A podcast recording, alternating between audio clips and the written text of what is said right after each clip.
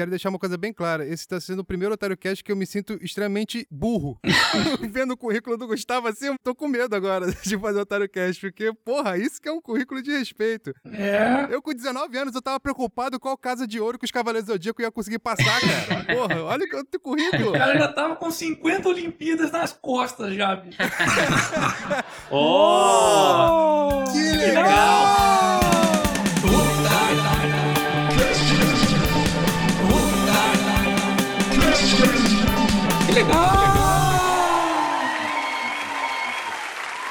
Começando então mais um Otário Cast, o primeiro do ano, depois de um longo período aqui de abstinência. Voltamos com o Otário Cast, eu com meu amigo Diego Vilas Boas. E hoje a gente tá aqui com ele, que já foi campeão de mais de 50 Olimpíadas Científicas Nacionais e 7 internacionais, incluindo a primeira medalha de ouro do Brasil na Olimpíada Internacional de Física. Ele se formou com apenas 19 anos de idade em engenharia elétrica pelo MIT, nos Estados Unidos, mas curiosamente a área que ele tem mais se dedicado é o direito, e chegando inclusive a publicar um livro sobre direito constitucional que eu tô até lendo aqui, recomendo. É uma aula, aliás, não só de direito, como também de português. Eu aprendi muita coisa ali. Além de protocolar pedido de impeachment de um procurador-geral da República também, né? Exato. E agora tá tentando emplacar a ideia de julgamento de políticos através de júri popular. Gustavo Haddad Braga é o nosso convidado de hoje. Gustavo, muito obrigado por ter aceitado o convite aqui e tá participando com a gente, cara. Muito obrigado, Otário. Eu que agradeço. É uma honra aí poder participar dessa que vai ser o primeiro, então, Otário Cast do ano de 2017. Primeiro do ano, é. Espero que a gente consiga fazer mais agora. Aliás, o Gustavo é o segundo do MIT que a gente entrevista aqui, né? É verdade. Primeiro foi o professor Elson Maccioli, que tá lá na Suíça. É. Me enche de bastante orgulho ter pessoas tão ilustres aqui, inteligentes, compartilhando aqui com a gente o Otário Cast. Pessoas que fazem a diferença, né? Bom, Gustavo, você com apenas 17 anos entrou no MIT e se formou em engenharia elétrica. Como é que foi conseguir ir pra lá, pra uma das faculdades mais prestigiosas aí do mundo?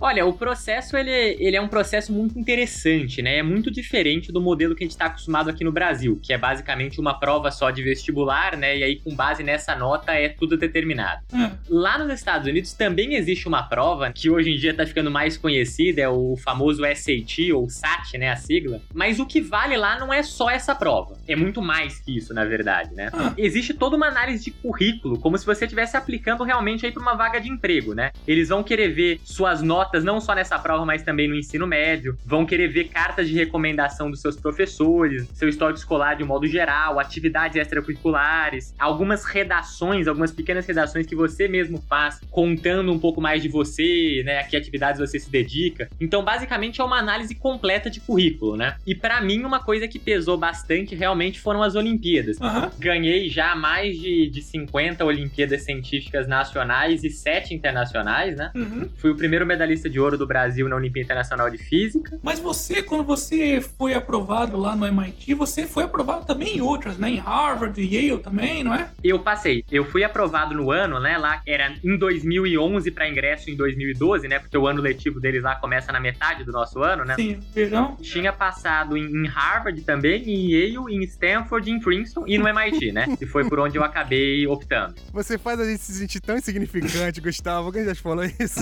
Não, que isso, imagina.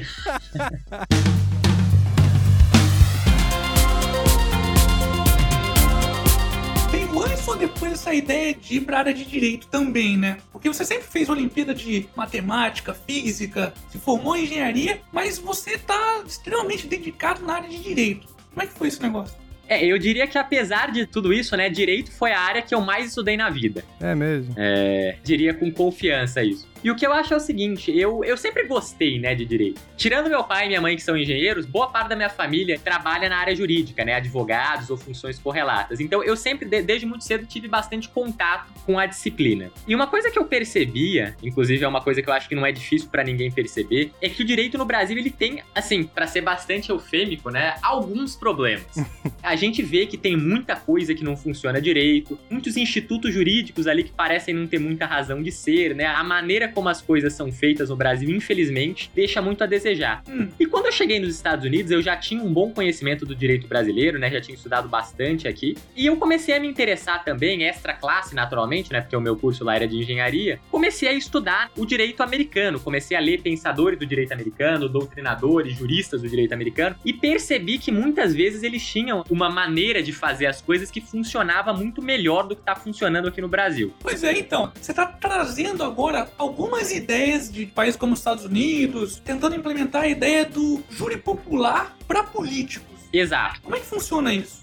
Bom, essa é uma ideia que lá já é aplicada há muito tempo, né? O, o, júri é um instituto que nos Estados Unidos, no Reino Unido, no Canadá, são usados historicamente. Hum. O que pouca gente sabe é que eles já foram usados aqui no Brasil também com uma amplitude muito maior do que a gente tem hoje, né? Ah. Se você voltar para trás na história do Brasil, você vai ver que o júri já teve uma amplitude muito maior. O júri já foi usado aqui no Brasil para julgamento de basicamente todos os crimes. Ah. Indenizações, ressarcimentos, e já foram decididas por júri como ainda são hoje nos Estados Unidos. Uhum. Hoje em dia no Brasil, júri é uma coisa que a gente tá acostumado a ver aí para basicamente julgamento de crimes dolosos contra a vida, né? Então é basicamente homicídio doloso, né? Quando tem intenção de matar mesmo. É, quando tem a intenção de matar, o infanticídio, o aborto e a instigação ao suicídio. São basicamente os quatro crimes para os quais o júri é usado hoje no Brasil. E ele é usado tanto na modalidade consumada quanto tentada, né? Ainda a pessoa que meramente tente cometer algum desses crimes já é julgada por júri. Hum. Mas eu acho que o momento que a gente está vivendo hoje no Brasil seria muito oportuno para trazer de volta o Instituto do Júri para um prazo específico, que são os crimes cometidos por políticos. Uhum. É quase desnecessário pontuar aí os problemas que a gente vem tendo hoje nesse tipo de julgamento, né? São coisas muito demoradas, com uma possibilidade muito grande de recurso e os processos se estendem por anos, boa parte deles acaba prescrevendo, né? E quando são julgados, sempre se fica aquela dúvida, né? Se a gente realmente pode confiar naquele julgamento ou se aquele julgamento lá também não sofreu algum tipo de influência espúria, se não houve uma negociação aí entre réus e juízes, né? Sim, sim. E principalmente quando o réu tem poder político grande, é uma dúvida que sempre fica na população, né?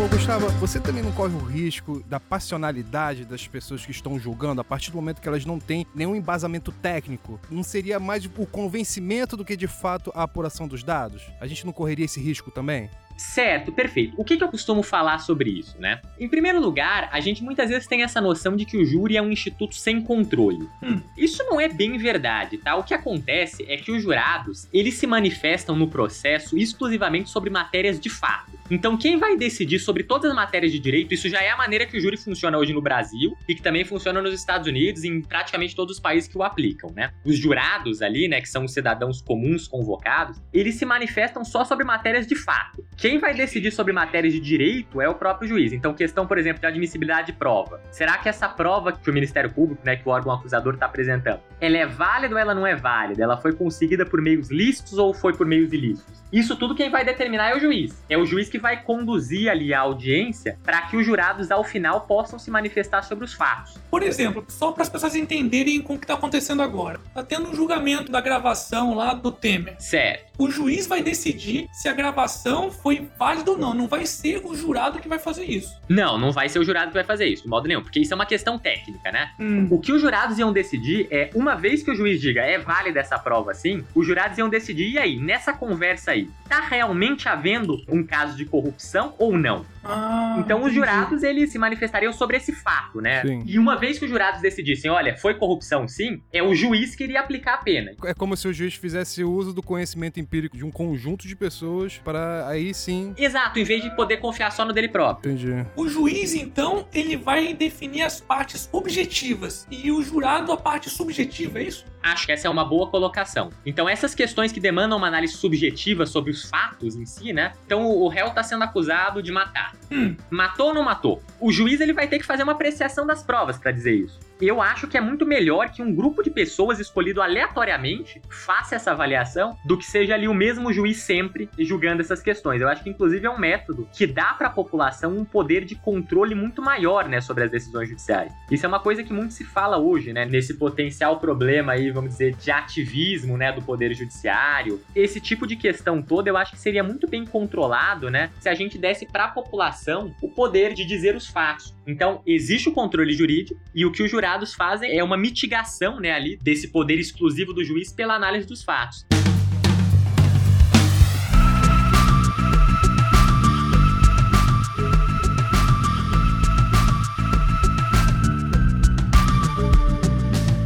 Pessoas também elas são suscetíveis a serem compradas. Ou influenciadas até pela própria mídia, né? É, é. Por exemplo, o PT agora com Lula e ele vai ser julgado. Imagina que ele fosse ainda político. E às vezes tem lá o pessoal, todo mundo é da CUT, é da Uni, e por acaso pega esse pessoal, óbvio que eles vão defender. Como é que é o processo? Certo, deixa eu explicar rapidamente então como é que já funciona o júri hoje, porque eu acho que várias dessas dúvidas seriam esclarecidas, né? Sim, sim. Em primeiro lugar, uma pessoa dessas não seria chamada, né? Então, por exemplo, você tá julgando um determinado partido, tá julgando uma determinada agremiação partidária. Jamais seriam escolhidos como jurados pessoas que fossem filiadas a esse partido ou pessoas que fossem militantes aí em movimentos favoráveis a esse partido ou o contrário, de oposição a esse partido. Quem é que filtra isso? É aleatório, é um sorteio mesmo? É um sistema de computador, né? É um software aí que vai determinar randomicamente. Hum. A maneira como essa seleção é feita, ela é determinada meio que nas leis de organização judiciária de cada estado, né? Mas de um modo geral, ele vai pegar aí por CNH, provavelmente, Uhum. vai excluir alguma coisa que seja um dado muito objetivo, filiação partidária, por exemplo, e aí vão selecionar essas 25 pessoas mais ou menos aleatoriamente, né? Hum. Feita essa exclusão, vão ser selecionadas 25 pessoas aleatoriamente. Tem alguns critérios, né? Isso, com base em alguns critérios de exclusão prévia e do grupo que sobrou, vão ser sorteados 25.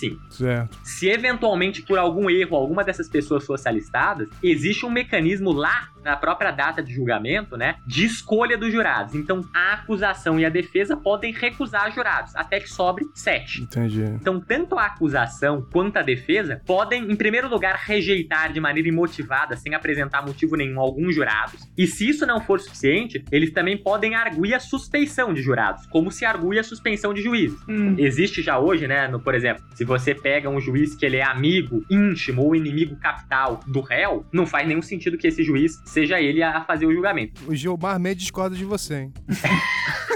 Bom, eu não vou entrar aqui.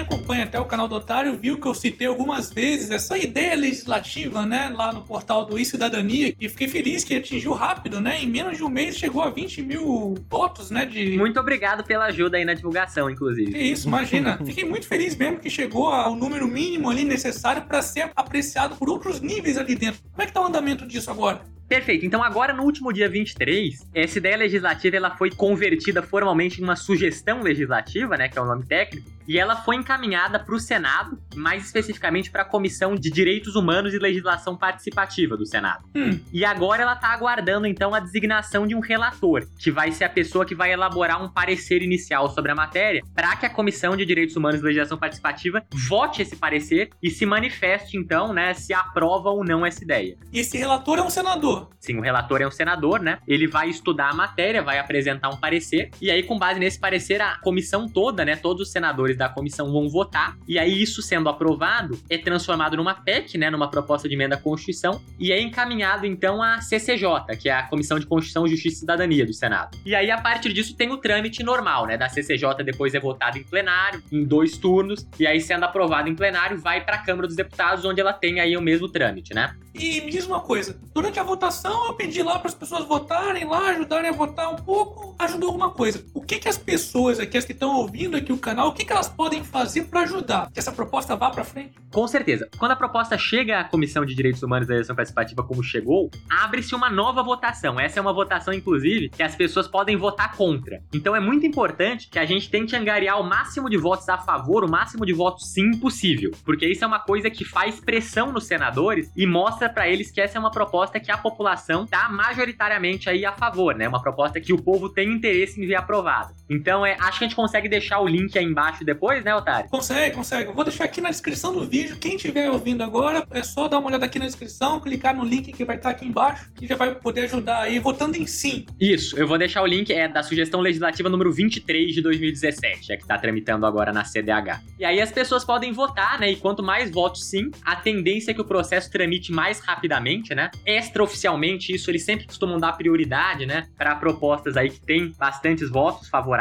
né? Existe a possibilidade de algum senador simplesmente pegar lá e adotar essa ideia e falar, pô, tá, beleza, eu gostei dessa ideia aqui, dessa proposta, eu vou apadrinhar, vai. Com certeza, vamos supor, né? Se essa comissão não aceitar a ideia, é plenamente possível que um outro senador apresente a ideia para outra comissão. É que daí, no caso, como é uma ideia que é de apresentação popular, ela sempre começa nessa comissão de legislação participativa. Uhum. Mas um senador poderia propor uma ideia similar em outra comissão. Sim. Eu não consigo fazer isso diretamente, porque quem é do povo propõe sempre primeiro nessa. Mas isso é um outro motivo pelo qual é importante ter vários votos, né? Que ainda que a proposta acabe eventualmente não sendo aprovada nessa comissão, é sempre possível que um senador goste da ideia, veja que tem apoio e vá lá propor ele mesmo. E é interessante que eu quero mostrar também com esse convite que eu fiz para você aparecer aqui e mostrar que tem coisas que estão funcionando, né? E essa ideia do portal e cidadania, você conseguiu colocar uma ideia lá do julgamento de políticos por júri popular. A população foi e votou, teve um engajamento do povo. Agora está sendo analisada já numa segunda etapa lá. As pessoas podem ir lá votar de novo. Então isso é uma coisa interessante. Exato, é, é importante a gente usar dos bons recursos que existem para fazer as coisas boas, né? Não adianta só criticar. A gente precisa apresentar sugestões construtivas, né? E existindo sugestões construtivas, fazer pressão mesmo para que elas sejam levadas adiante, né? Então o Mané, em vez de ficar xingando muito no Twitter, vai no portal e cidadania e sugere alguma coisa.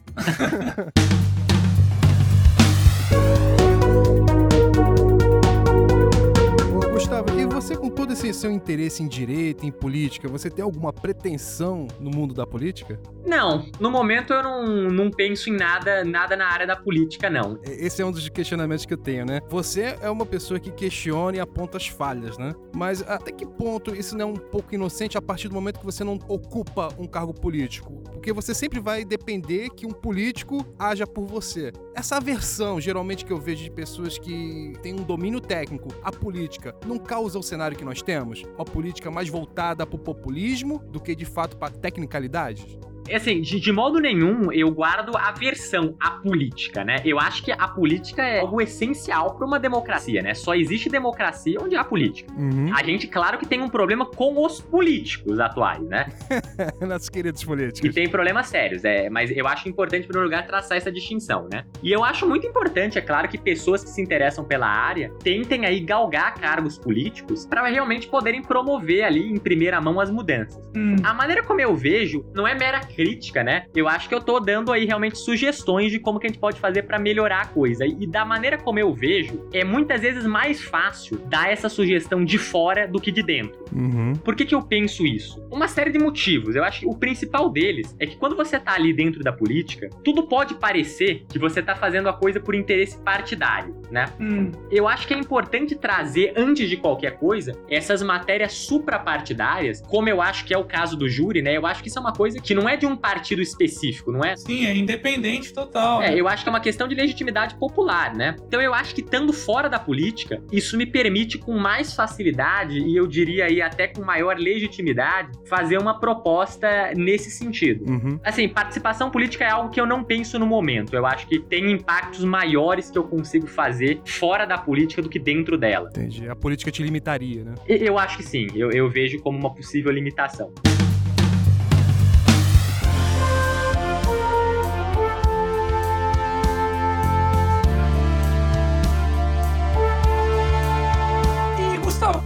Funcionou esse pedido de impeachment aí que você fez do Janot?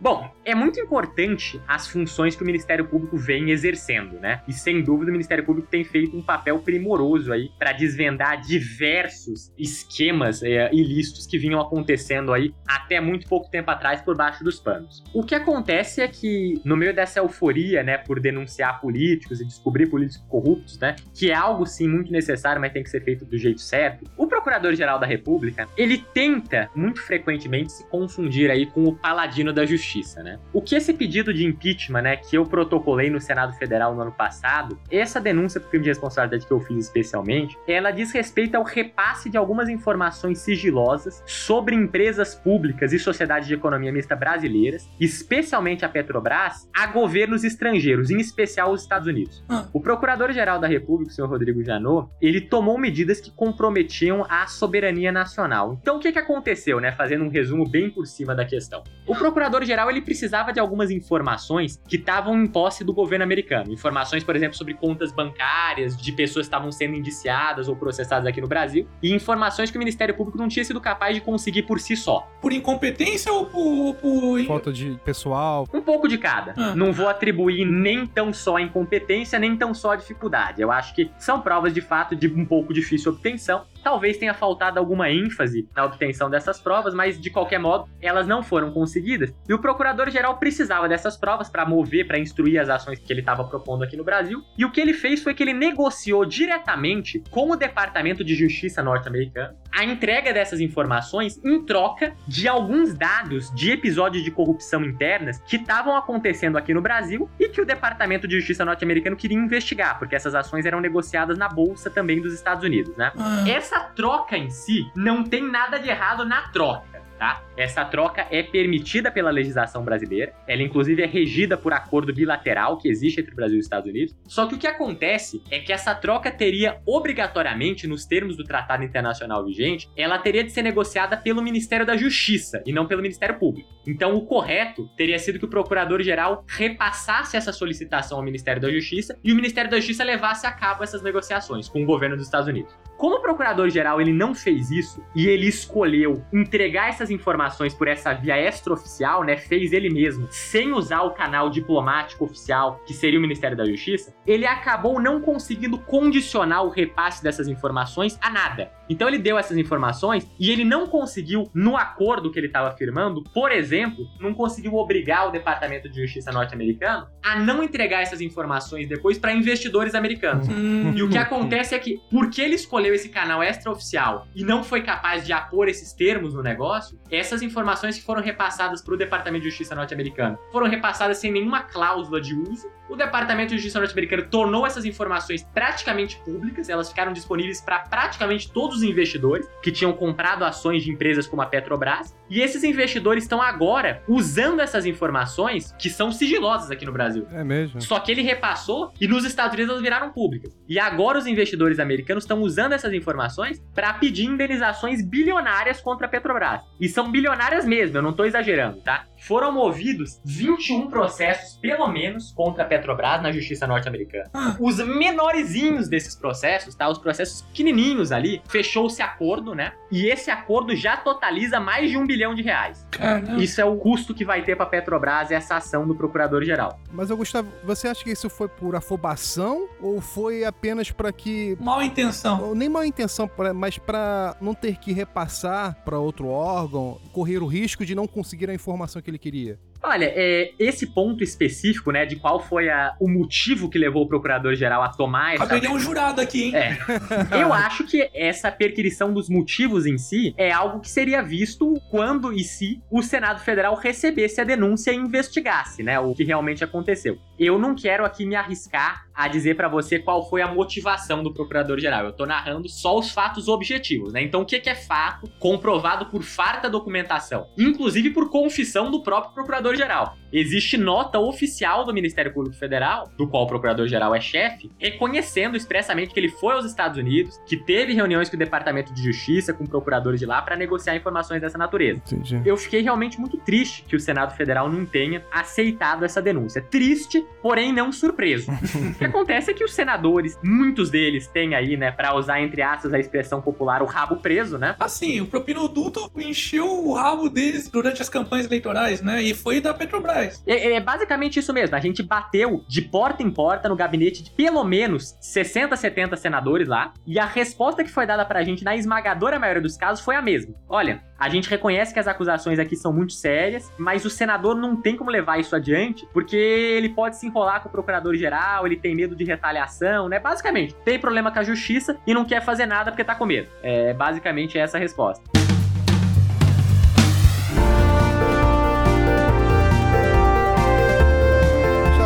Encerrar, eu acho que seria importantíssimo fazer essa pergunta para você. Depois da aula de direito que você nos deu e depois de saber da sua história, é, tem algum método de estudo que você possa passar e ajudar as pessoas que estão querendo ir para uma boa universidade ou estão querendo aprender de uma maneira mais rápida? Perfeito, perfeito. É um pouco clichê isso sempre, né? Mas é verdade. Eu não, não consigo fugir do clichê aqui, porque o clichê nesse caso é verdade. é importante transformar o estudo numa coisa prazerosa. Eu acho que esse é o ponto essencial. É importante que as pessoas notem, né, e eu sempre falo isso, que estudo é uma maratona. Estudo não é uma corrida de 100 metros raso. Então, não adianta a pessoa querer chegar num dia e falar: olha, hoje eu vou estudar aqui 12 horas, tá 15 horas a coisa tem que começar devagar, né? E a pessoa vai adquirindo ritmo com o passar do tempo, mas o mais importante é que ela comece, né, estudando uma quantidade que naturalmente vai aumentar com o decorrer do tempo, mas a coisa tem que começar desde o começo sendo prazerosa. A pessoa tem que ler e realmente tentar se interessar por aquilo que ela tá aprendendo, tentar ver aplicações práticas daquilo no dia a dia dela. Uhum. É o exemplo que eu dou aqui para direito, por exemplo. Estudar direito é uma coisa muito legal, porque isso é meio que entender as regras do jogo, né, entre aspas aí. Sim. sim. A, a gente vive em sociedade sociedade, e essa sociedade tem algumas regras. E essas regras, por acaso, estão positivadas aí em diplomas legais. Entender como isso funciona é uma coisa muito bacana. É uma coisa que, se a pessoa conseguir olhar isso sob a ótica certa, é muito fácil se interessar por isso e é muito fácil de tornar o estudo disso algo prazeroso. A mesma coisa vale para todas as matérias, eu penso. Vale para matemática. Imagina quantas aplicações a matemática não tem no nosso dia a dia. Vale para ciências de um modo geral, para física, para química, para biologia, para ciências naturais, né?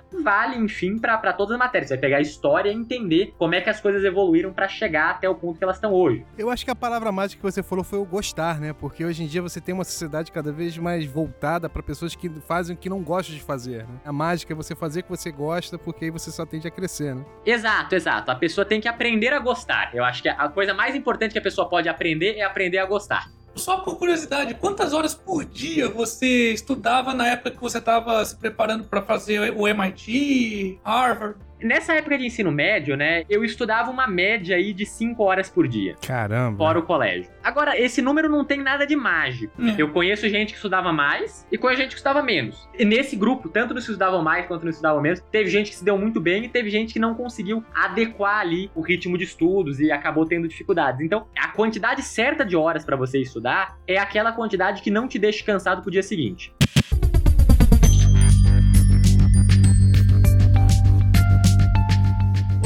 Sensacional, Gustavo. Pô, sensacional mesmo. Muito obrigado pela sua participação. A gente aprendeu coisa pra caramba aqui. Pessoal que não acompanhou aqui, a gente tá quase duas horas aqui conversando. O Diego vai ter um trabalho desgraçado para conseguir compactar isso daqui em meia hora, mais ou menos, né? Vai, acho que vai acabar sendo mais. Pois é. Mas a gente aprendeu coisa pra caramba aqui. A ideia principal, né, que a gente chamou aqui, que é para você conseguir falar um pouco sobre o julgamento de políticos por júri popular, que teve ajuda das pessoas que estão ouvindo aqui, que gostam do canal e, e, foram lá, votaram também. Pô, isso é uma coisa também que deixa a gente muito contente de poder estar tá contribuindo com esse tipo de coisa que vai, no fundo, melhorar o país também, né? Legal, muito obrigado. Eu agradeço muito a oportunidade, Otário. Fiquei muito feliz da gente ter podido ter essa conversa. Uma honra para mim inaugurar aí o ano de 2017. obrigado, a honra, honra foi minha, a honra foi minha. Pessoal que gostou aqui do papo, quer saber mais sobre vocês, como é que ele faz para te encontrar? Suas redes sociais, YouTube? Eu vou deixar aqui o link pro canal que a gente tá fazendo, que divulga semanalmente, todas as quintas-feiras, às 19 horas, um vídeo novo. E é um canal que discute temas jurídicos, né? Principalmente na área de direito constitucional e organização do Estado, organização dos poderes, de uma maneira que seja acessível para as pessoas. Porque isso é um problema muito sério, né? Muitas vezes as pessoas querem aprender, querem entender como é que funcionam as coisas, mas os materiais sobre isso são poucos e os que existem são desorganizados ou ainda escritos em uma linguagem muito complexa, né? Cheio daquele famoso juridiquês, né? Que às vezes é uma coisa que é praticamente impenetrável, né? Então a minha ideia com esse canal é transformar em vídeos simples, vídeos curtos de coisas aí de 5 minutos, tanto de interesse geral sobre como é que funciona o Estado, o que, que faz cada um dos poderes, quais são as atribuições do legislativo, quais são as atribuições do executivo, do judiciário. É legal, didaticamente, né? Isso. Qual que é o nome do canal? Chama Originalista. Originalista. Então vai lá, pessoal, youtube.com barra originalista. Vocês vão entrar lá no canal do Gustavo. A gente deixa o link aí na descrição, né? Vai estar tá na descrição também. E quem quiser pode me procurar também pelas redes sociais. O meu Facebook é facebook.com barra Braga, Haddad H-A-D-D-A-D. Eu já deixo como dica aí que a que eu mais uso é realmente Facebook. Eu sempre tento esclarecer dúvidas e eu tento colaborar aí um pouco para trazer toda essa matéria ao conhecimento da população e apresentar as coisas de maneira simples, mais precisa, de modo que as pessoas possam entender um pouco melhor o que está acontecendo no nosso país, né? Aí, pessoal, e quem tiver mais interesse também aprofundar mais ainda no assunto, confere o livro do Gustavo aqui, é O Estado Constituído, um curso de Direito Constitucional da editora Lumen Juris Direito. Sensacional, tô lendo aqui, não terminei de ler ainda, mas tô lendo. É uma não só uma aula de direito, mas uma aula de português também, várias coisas que eu nem sabia, tô aprendendo aqui, muito legal mesmo, vale a pena. Bacana. A gente deixa o link aqui também para caso alguém queira adquirir o livro, né, pela Lumen Juris. Perfeito. Assim que o Otário terminar de ler, vai me emprestar, né, Otário? Porque o orçamento do canal tá bravo, então tem que fazer esse rodízio de livro. Não, imagina. Vou presenteá-lo com mais de uma cópia, inclusive. Oh, que legal! obrigado, Gustavo, que a situação tá brava aqui no canal. De novo, Gustavo, muito obrigado mesmo pela sua participação. E Diego, suas considerações finais, meu querido. Tô muito feliz aqui, aprendi muito do direito com o Gustavo. Galera, então siga-me no Twitter, DVB Oficial, siglas Diego Vilas Boas Oficial. Vão lá no meu canal, Casal Comercial, que eu sei que está abandonado, sozinho, mas eu pretendo um dia retomar se o otário me tirar da senzala, eu prometo. E é isso. então é isso, pessoal. Fui. Você acabou de ouvir.